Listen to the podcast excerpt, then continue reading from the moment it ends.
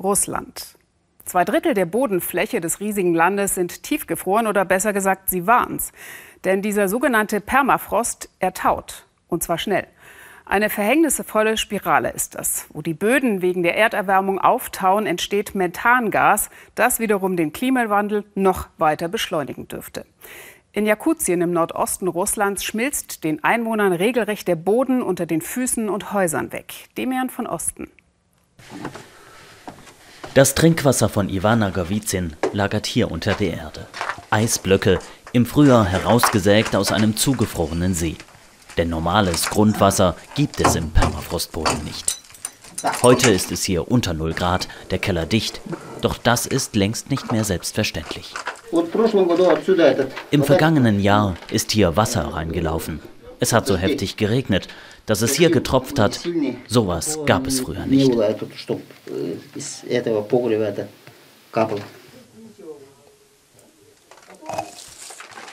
Der Eiskeller, eine Art natürlicher Kühlschrank, gekühlt vom Permafrost. Doch der hat angefangen zu schmelzen.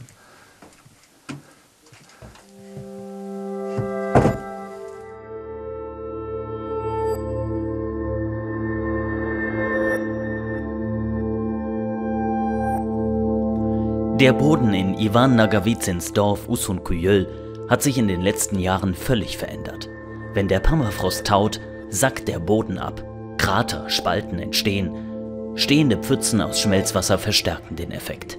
Am Anfang trauten die Bewohner ihren Augen nicht. Noch zur Zeit der Sowjetunion war das hier alles flach.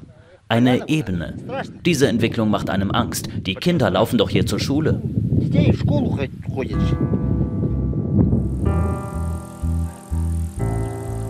In Usunkuyöl ist sichtbar, wie stark Jakutien vom Klimawandel betroffen ist.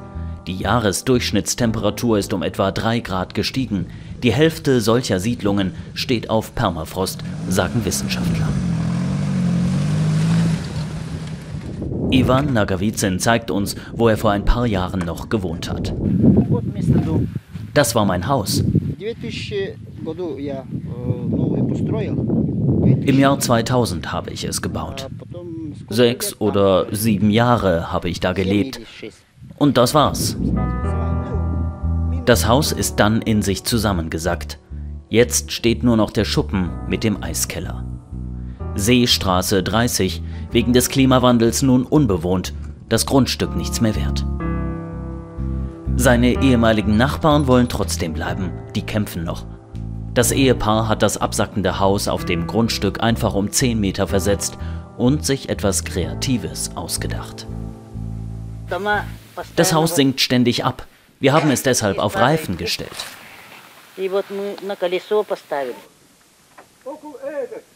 Ihr Ehemann erklärt warum. Der Druck des Hauses verteile sich bei den runden Traktorreifen besser als bei einer schmalen Wand, wie er mit dem Eimer und dem Stock verdeutlichen will. Es ist jedes Jahr dasselbe. Erst hält der Permafrost noch stand, dann gibt es kurz vor Dezember starke Bewegungen. Wir nutzen jedes Jahr Kuhmist, um es auszugleichen.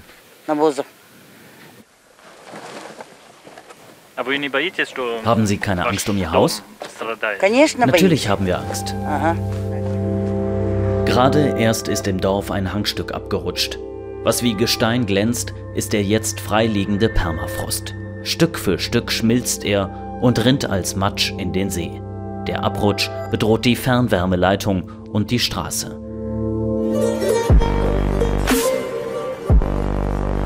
Vier Autostunden entfernt. Die Großstadt Jakutsk, die weltweit größte Stadt auf Permafrost. Häuser stehen hier auf Stelzen, mehr als 10 Meter tief im Permafrostboden. Doch jetzt entstehen Risse, erklärt der Permafrostforscher Semyon Gatovzev.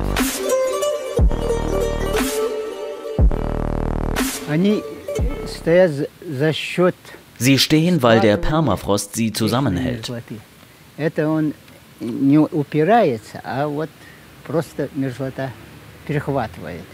Als der Klimawandel begann, haben die Häuser angefangen, sich zu deformieren. Die Stelzen fingen an einzusinken.